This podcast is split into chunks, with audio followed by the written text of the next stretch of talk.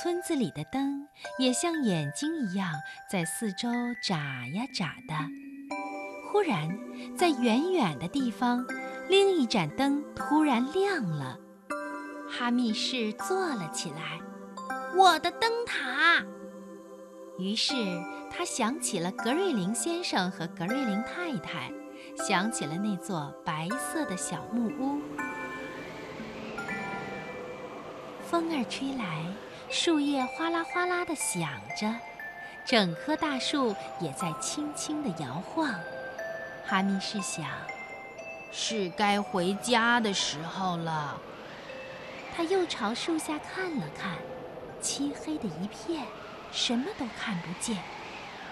我不喜欢下去。哈密士又想，嗯，我不敢下去，可是我想回家。他叫了又叫，可是没有人听到。这个时候，雷声轰隆隆地响起来。大雨倾盆而下，哈密士叫啊叫啊，还是没有人听到。过了一会儿，雨停了，一只湿淋淋的黄色大猫伤心的睡着了。格瑞林太太也听到了雷声。哦，我可怜的哈密士，他难过的对格瑞林先生说：“他在哪儿啊？他一定吓坏了。”好了好了，我亲爱的，格瑞林先生温柔的安慰他说：“你知道，我们的哈密市，它是一只聪明的猫，会把自己弄得舒舒服服、暖暖和和的。要不然，我就吃掉我的帽子。”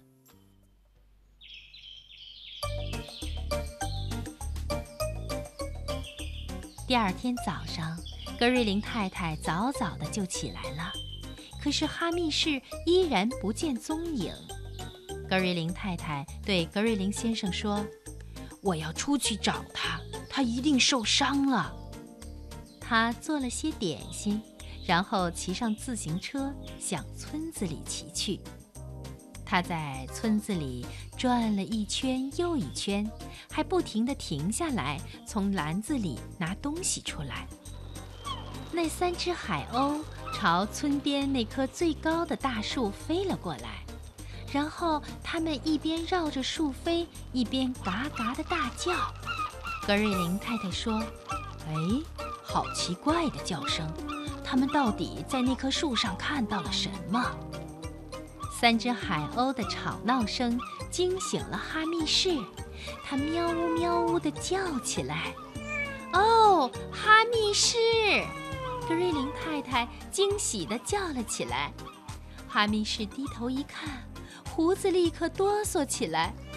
我熟悉这味道，他的鼻子也险些从脸上掉下来。大猫哈密士说的，他熟悉的味道就是他最最喜欢的食物，是格瑞林太太做的眺望星空大馅儿饼。这可是格瑞林太太特意为他做的。原来他们并不想让他挨饿。他喵呜喵呜地叫起来。格瑞林太太亲昵地说：“瞧，你这只笨猫。”来，我上去帮你吧。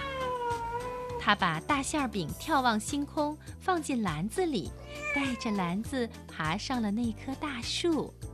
哈密士好兴奋呀，他让自己直接跳到了馅饼上。然后格瑞林太太用绳子慢慢地把篮子吊到了地上。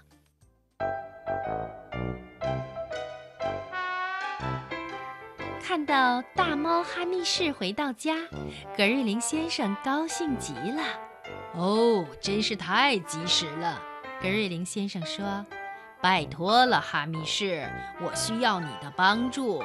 如果格瑞林太太再给你做个眺望星空，你可不可以去劝劝那些老鼠，另找个新家呢？”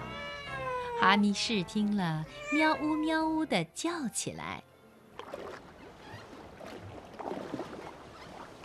第二天早上，大猫哈密士跟格瑞林先生坐上小船，到了灯塔。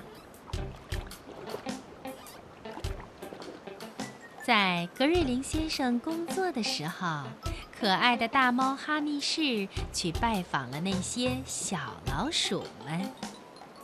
等检查员来检查的时候，整个灯塔既看不见老鼠到处乱跑，也听不见它们吱吱尖叫了。格瑞林先生非常的高兴，他赞赏地拍了拍哈密士，说。嗯，你真是个了不起的捕鼠能手。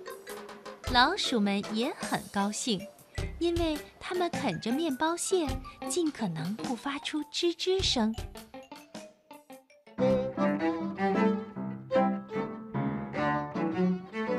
哈密士呢，他更是高兴，他呀心满意足地趴在了炉灶的旁边。好吧，我颤抖的黄色胡子啊！哈密试想，他说的没错，我最最聪明，最最了不起，因为我是一只灯塔猫。